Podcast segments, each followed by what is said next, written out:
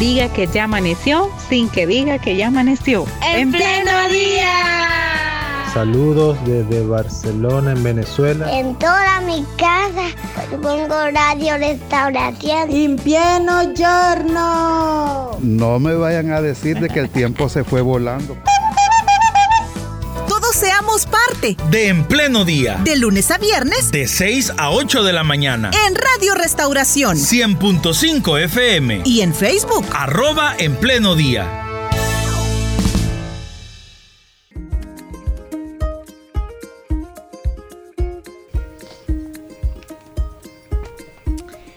Muy bien, hay comportamientos dentro de la economía en una sociedad que a uno le llaman la atención, pero a veces los temas económicos no se entienden así rápido. Por ejemplo, alguien puede decir, ah, pero en un país quizás están bien porque están construyendo, porque la gente asiste a conciertos, porque eh, la gente consume, entonces la economía de ese país va bien. ¿Será que por eso uno puede decir que la economía va bien o no? Bueno, hoy nos acompaña Ricardo Castaneda, él forma parte del Instituto Centroamericano de Estudios Fiscales y vamos a ir conociendo más acerca de esto, de este tema, porque a la base a usted y a mí nos preocupa la economía. Ricardo, gracias por acompañarnos y bienvenido a Radio Restauración. Buenos días. Hola, buenos días. Como siempre, un placer estar con ustedes y muchas gracias por la invitación. Bueno, la primera pregunta, Ricardo, que nos gustaría entender un poco es, es esto. Nosotros sabemos que nos preocupa el tema económico en el día a día en nuestros hogares, pero la sociedad en general tiene una dinámica comercial, económica, que nos lleva a pensar que quizás aquí no hay problemas económicos. O sea, ¿cómo se puede entender este aspecto dentro del funcionamiento económico en un país? Bueno, primero hay que decir que para saber exactamente cómo funciona la economía, uno no solo se puede quedar un dato, es un poco como funciona el cuerpo humano, ¿verdad? Para saber si una persona está sana, no lo puede hacer únicamente a partir de un examen, sino que usualmente le dejan a uno una serie de exámenes y al revisarlos en conjunto es que el médico dice cuál es el estado de, de salud. Lo mismo sucede en economía. Usualmente eh, se pensaba que con solo el indicador de cuánto crecía la actividad económica un año era suficiente para saber si la situación era buena o no. Eh, conforme ha ido pasando el tiempo, cada vez eh, se necesita mucho más información para saberlo. Eh, por ejemplo, saber cuánto se produce, pero también cómo se distribuye esa producción también el hecho de saber un aspecto muy importante, cómo eso está permitiendo que las personas puedan salir de la pobreza o las personas no puedan padecer hambre o las personas puedan tener un empleo digno.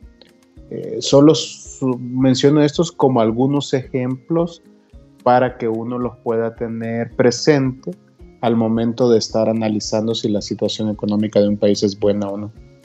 Muy bien, Ricardo. Cuando nosotros hablamos de la economía de un país, eh, creo que la podemos dividir en la economía que tenemos en casa, por ejemplo, eh, versus la economía eh, ya más que responde a un plan de país, a un plan de nación y que quizás pasa por la visión que los gobernantes o que las autoridades eh, en una época específica tengan sobre la visión de la economía de nuestro país. Sobre este segundo punto quiero referirme. Eh, usted como especialista en temas económicos y que está siempre pendiente del funcionamiento de la economía salvadoreña, cuando hablamos de este plan que un gobernante puede tener o de una visión sobre el rumbo hacia donde se quiere llevar la economía de todo un país, cuál es su análisis actual, cuál es el rumbo que lleva El Salvador, cuál es el plan que se está ejecutando. Bueno, primero hay que decirlo que a partir de la propia información oficial del gobierno, se señala que actualmente el plan de gobierno sigue en construcción, a pesar de que prácticamente ya han pasado más de cuatro años de la actual administración y solo queda un año. Eso significa que actualmente El Salvador no tiene un plan. Y esto es muy evidente en la toma de decisiones que se ha hecho, ¿no? Por ejemplo, el tema del Bitcoin. Esta claramente refleja que no responde a un tema de planificación, sino más bien fue una medida donde hubo una mezcla muy grande entre improvisación y mucha opacidad. Y digamos que esto lo podemos ver en las distintas aristas. El marco legal del Salvador obliga a que en los primeros seis meses del mandato de una nueva administración tenga que presentarse un plan social. Tampoco se ha presentado ese documento. En el ámbito fiscal, financiero, más relacionado con el presupuesto, tampoco hay un plan. Y por ejemplo, incluso hay un documento que se llama el Marco Fiscal de Mediano Plazo, que desde 2019 dejó de publicarse. Con todo esto, lo que les quiero eh, afirmar es que a partir de esos elementos podemos decir que en El Salvador no hay un plan. Y cuando no hay un plan, insisto, ¿verdad? Lo que prima es la improvisación y la improvisación en ocasiones te puede salir bien, pero lo más seguro es que tarde o temprano los resultados no van a ser los adecuados. El reservar información que tenga que ver con finanzas, con el uso que hace el estado de las finanzas, esto es un, un signo de lo que usted está hablando. Sí, es justamente un signo de esta opacidad, ¿no? Eh, es, es muy importante tener presente cómo funciona la administración pública. La lógica de la administración pública es como un contrato. Por un lado, las personas y las empresas pagan sus impuestos. Por el otro lado, el Estado recibe a través de la administración pública sus impuestos y se compromete a devolverlo en bienes y servicios públicos.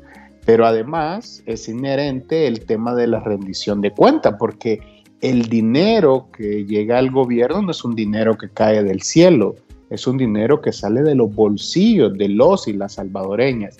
Y por lo tanto la población tiene el derecho de conocer cómo es que se ha administrado esos recursos, cuáles han sido las prioridades. Sobre esto en el país se había avanzado mucho a este reconocimiento de este derecho. Lastimosamente en la actual administración gubernamental, uno de los elementos que tenemos es la reserva de información como tal, ¿no? Eh, prácticamente mucha información, incluso de carácter, si se quiere, más académica o para fines más académicas, ha sido reservada como información que no se le entrega a la población. Me refiero a indicadores de salud, indicadores de educación, eh, muchos gastos uno no los puede conocer y entonces obviamente ahí hay una enorme opacidad. Y vuelvo a poner el ejemplo del tema del Bitcoin. Prácticamente ya pasaron dos años de que se aprobó la ley Bitcoin. Sabemos que la Asamblea Legislativa designó 225.3 millones de dólares, pero hasta el momento nadie sabe cuánto dinero se ha utilizado, en qué se ha utilizado. Esto obviamente en cualquier país democrático debería de ser una alerta de que está sucediendo algo sumamente grave. Perfecto, Ricardo. Bueno, falta de plan, nos decía, el tema de improvisación, el tema de la reserva de la información. ¿Qué otros problemas usted está o ha identificado en la economía salvadoreña y que nos está llevando como población a pagar los platos rotos? Bueno, ya los indicadores, los datos, la evidencia está mostrando justamente que la situación económica no está bien. Y pongo algunos sobre la mesa de manera muy rápida. En 2022, El Salvador fue la economía que menos creció en toda la región centroamericana. Y las proyecciones de los diversos organismos multilaterales indican que para 2023 no solo es el hecho de que El Salvador va a crecer menos que en 2022, sino que nuevamente sería el último lugar en la región. Por si fuera poco, el año pasado El Salvador tuvo un saldo neto negativo de inversión extranjera directa. ¿Esto qué significa? Que salió más dinero de salvadoreños para invertir en el extranjero del dinero que extranjeros llegaron a El Salvador para invertirlo. Este suceso en toda América Latina y el Caribe solo pasó en El Salvador. Esta es otra alarma. Además, eh, los datos reflejan que en El Salvador ha habido un aumento de pobreza, tanto de pobreza relativa como de pobreza extrema. Eh, prácticamente la pobreza extrema en El Salvador se ha duplicado. Y para que podamos tener un, un ejemplo, entre 2019 y 2022, más de 200 mil personas que no estaban en situación de pobreza extrema han caído.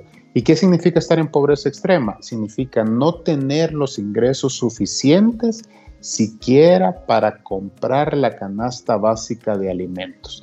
Y cierro con este dato que a mi juicio es el indicador que muestra la gravedad de lo que estamos hablando. Justo hace unos días diversas agencias de Naciones Unidas han actualizado el informe mundial sobre seguridad alimentaria y los datos reflejan que en el caso de El Salvador la inseguridad alimentaria aumentó. Entre 2020 y 2022 llegó al 48.5% de la población. Esto significa que uno de cada dos personas padeció inseguridad alimentaria y padecer inseguridad alimentaria significa no comer lo suficiente o incluso en algunos casos no comer nada durante el día. Además, eh, los datos reflejan que un millón de personas entre 2020 y 2022 tuvieron la inseguridad, estuvieron en inseguridad alimentaria severa, que es justamente aquellas personas que no tuvieron acceso a alimentos o, o que no comieron durante varias veces al día durante un año a veces con todo, al escuchar todo esto y cuando hablamos de lo difícil de la economía, siempre volvemos a ver hacia lo internacional. Es que el problema internacional es lo que nos está generando estos problemas económicos. Pero usted en un inicio nos decía que a veces el panorama no se logra ver completo si solo vamos viendo partes. No solo es entonces el plano internacional, habrá algo más que se pueda hacer aquí en el país. Bueno, sin duda el plano internacional tiene una incidencia. Por ejemplo, eh, cuando recibimos el impacto de la pandemia en 2020, cuando el año pasado los efectos del conflicto entre Rusia y Ucrania obviamente tuvieron una afectación a nivel internacional. Sin embargo, este fue un impacto que recibieron todos los países del mundo y de la región y no en todos los países de la región la pobreza ha aumentado, la inseguridad alimentaria ha aumentado o digamos es las economías que menos crecen. Entonces, dicho esto, para poder encontrar una respuesta de lo que está pasando, hay que encontrarla en factores internos. Y aquí es donde es muy importante que la población sepa que el primer responsable de echar a andar políticas públicas para revertir o minimizar esta situación es el gobierno. Y pongo un ejemplo concreto. El año pasado fue un incremento extraordinario en los precios. No había que ser experto en economía para saber que todo está más caro y que sigue estando caro pero especialmente lo que más aumentó de precio fueron los alimentos y las bebidas no alcohólicas, que es lo que consume la mayor parte de la población. El gobierno en ese instante decidió adoptar una medida estrella, que es donde se utilizaron gran cantidad de recursos, que fue el subsidio a los combustibles. Pero resulta que ese subsidio a los combustibles, por la forma como está diseñado, no beneficia a las personas más pobres. yo siempre pongo este ejemplo, ¿verdad? Que es si una persona tuviera un Ferrari, que significa que tiene un poder adquisitivo sumamente alto, esta persona cada vez que iba a la gasolinera recibía el beneficio del subsidio, pero una mujer del área rural en extrema pobreza que no utiliza siquiera el transporte público, pues esa persona no se veía beneficiada y no estaba protegida y la decisión de a quién proteger sobre las políticas públicas no pasa sobre el entorno internacional, pasa sobre las decisiones que se adoptan desde el gobierno. Y a partir de ahí, si tú tienes un plan, pues tú tienes que reñirte a ese plan para poder lograr los resultados que tú te has planteado. Pero claro, cuando no hay un plan, pues entonces las prioridades pueden ser muy distintas a las que tiene la población. Y por eso es importante destacar que todos estos indicadores que les he mencionado, que si se quieren son más de carácter macroeconómico, son muy coherentes con lo que las encuestas señalan sobre el hecho de que para la población salvadoreña el principal problema que tiene en estos momentos es el problema económico y es donde menos respuestas está dando el gobierno. Usted, Ricardo, ha logrado identificar, en siempre en materia económica, cuál es la prioridad del gobierno. Y yo le hago esta pregunta porque hace menos de un mes usted escribió un artículo de opinión en un medio digital de nuestro país y en una de, de su análisis usted mencionaba la falta de personas idóneas en, el gabinete, es decir, en las personas, en las autoridades que deberían tomar las decisiones estratégicas en economía país, pero no lo están haciendo. Entonces, eso me lleva a pensar que la, prioridad entonces no es en, materia económica, eh, quizás no sé, es el séptimo, es el octavo, es el décimo lugar.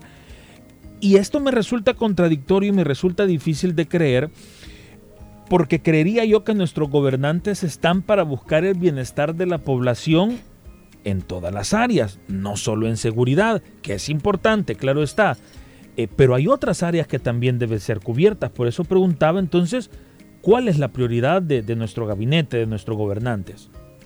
Bueno, el, gobierno actual eh, siempre nos dice que escucha al pueblo, ¿no? Y que representa al pueblo, pero el pueblo claramente lo que está diciendo ahorita que su principal problema es el económico.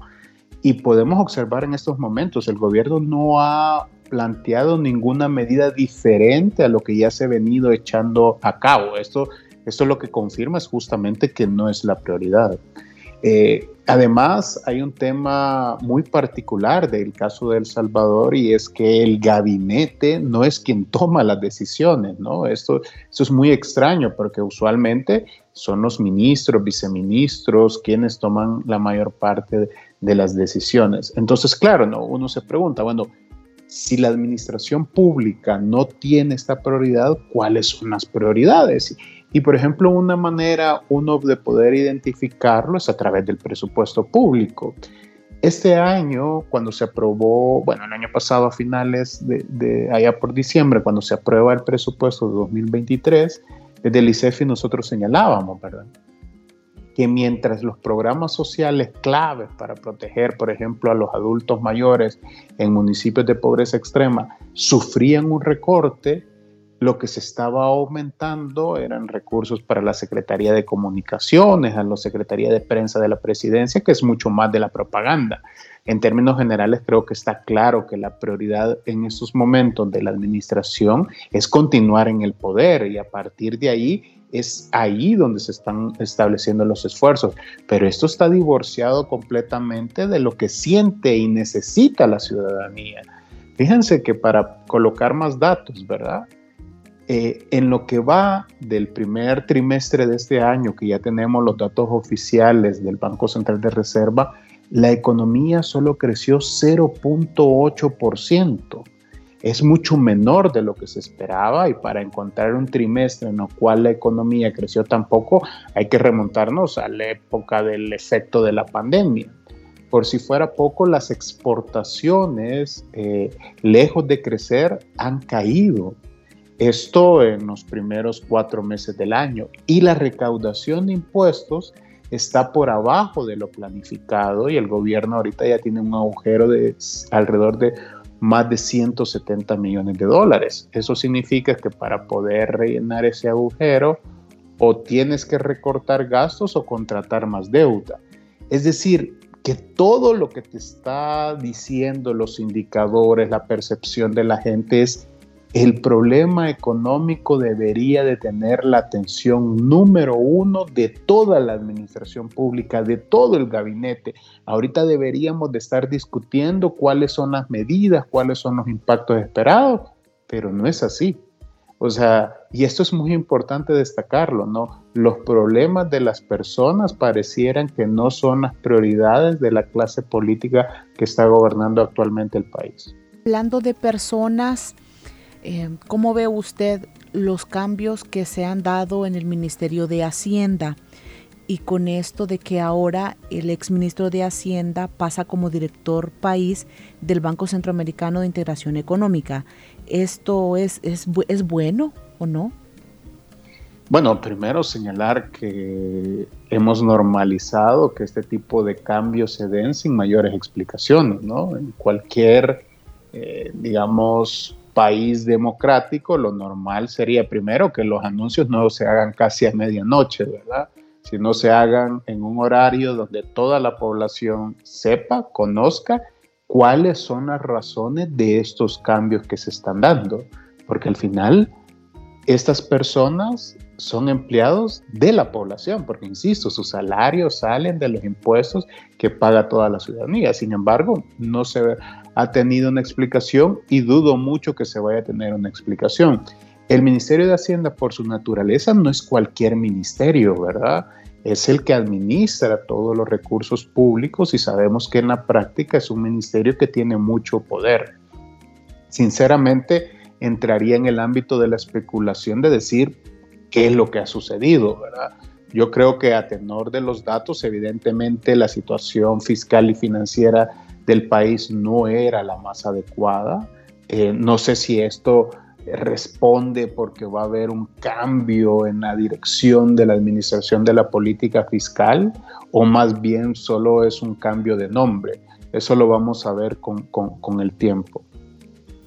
Muy bien, Ricardo. Cuando usted nos mencionaba eh, términos como inversión neta negativa, la pobreza extrema, la inseguridad alimentaria que ha crecido en nuestro país, eh, a mí solo se me viene a la mente las remesas, quizás como el pilar más sólido que tenemos en la economía familiar eh, para sostenernos, pero que tanto debemos confiar en las remesas para que la economía familiar se mantenga, porque todos los otros pilares están débiles o, ya, no, ya no existen incluso, pero siento que estamos confiándonos mucho en las remesas y es algo muy incierto en materia económica.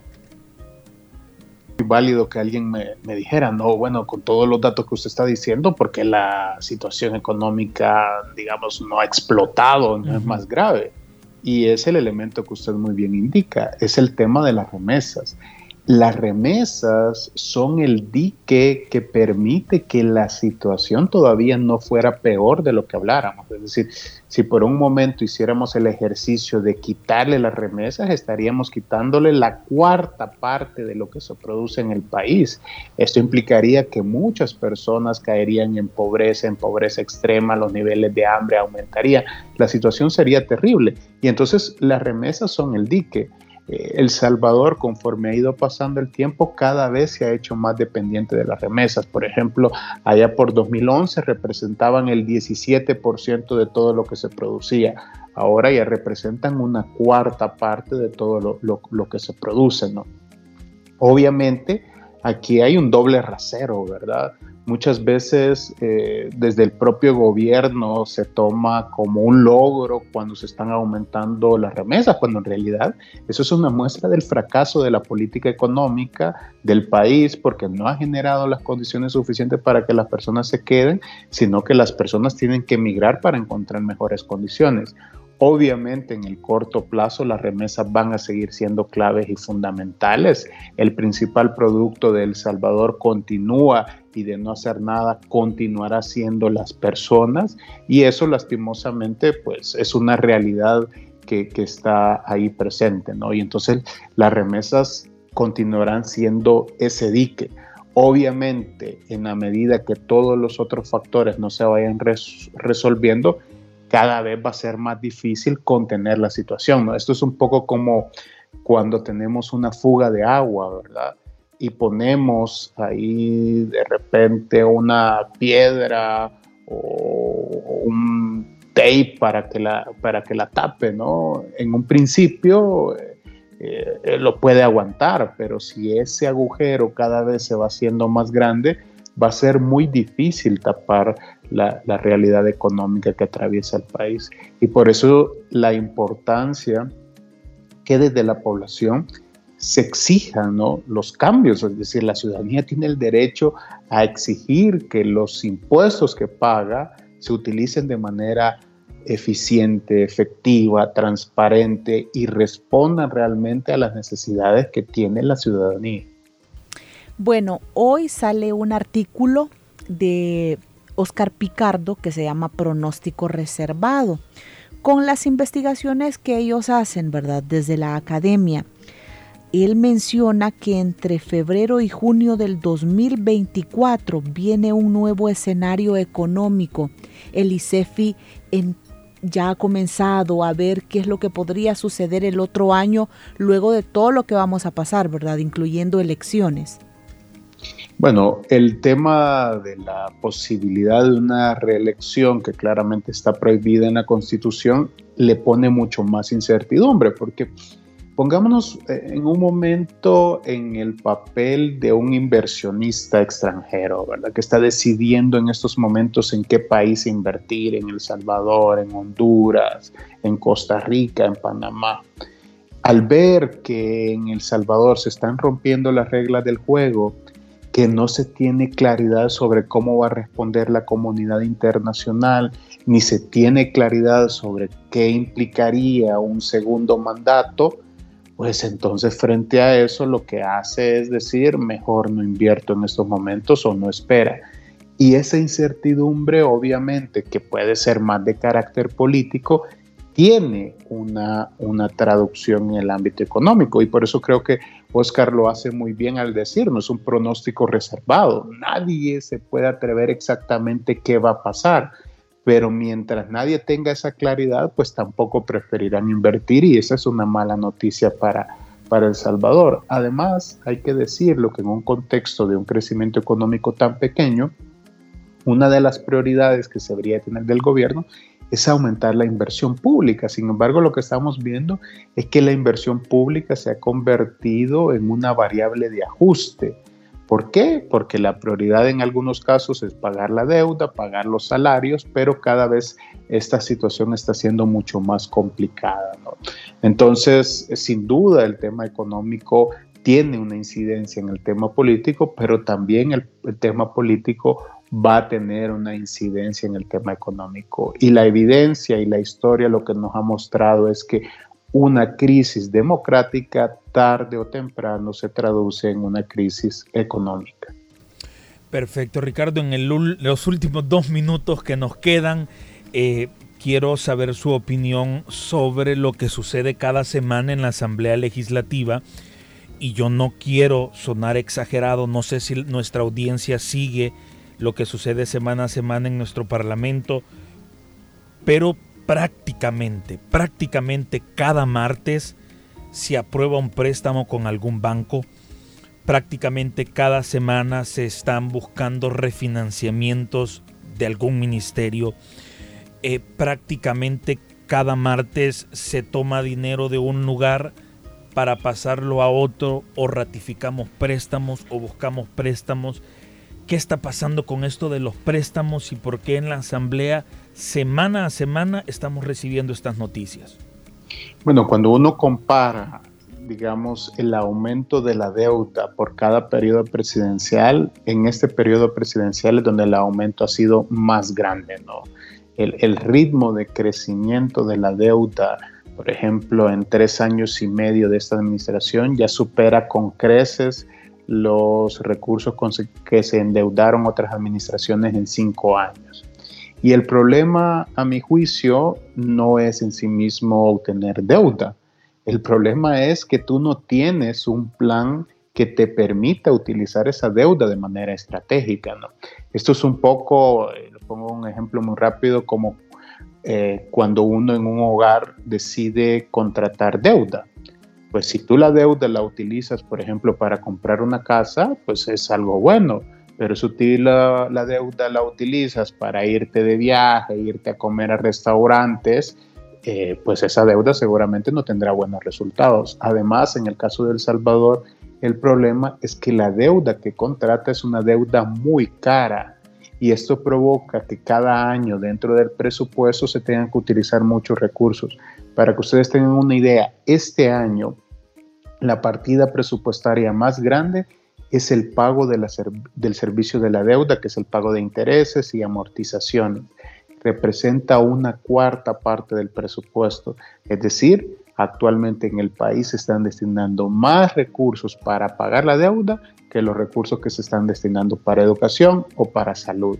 Y eso claramente refleja que es una sociedad que tiene problemas. Oiga, por eso le preguntaba lo del Banco Centroamericano de Integración Económica, si esto podría ser bueno para el país, si podrían haber nuevas fuentes de financiamiento.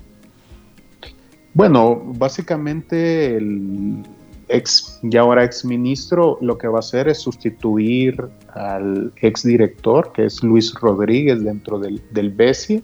En principio, digamos que la toma de decisiones pasa por un directorio y, el, y un actor clave más que el director de país es el presidente, ¿no? que durante todo este tiempo ha sido Dante Mossi y que ahorita el BESI se encuentra en un proceso de selección del nuevo presidente.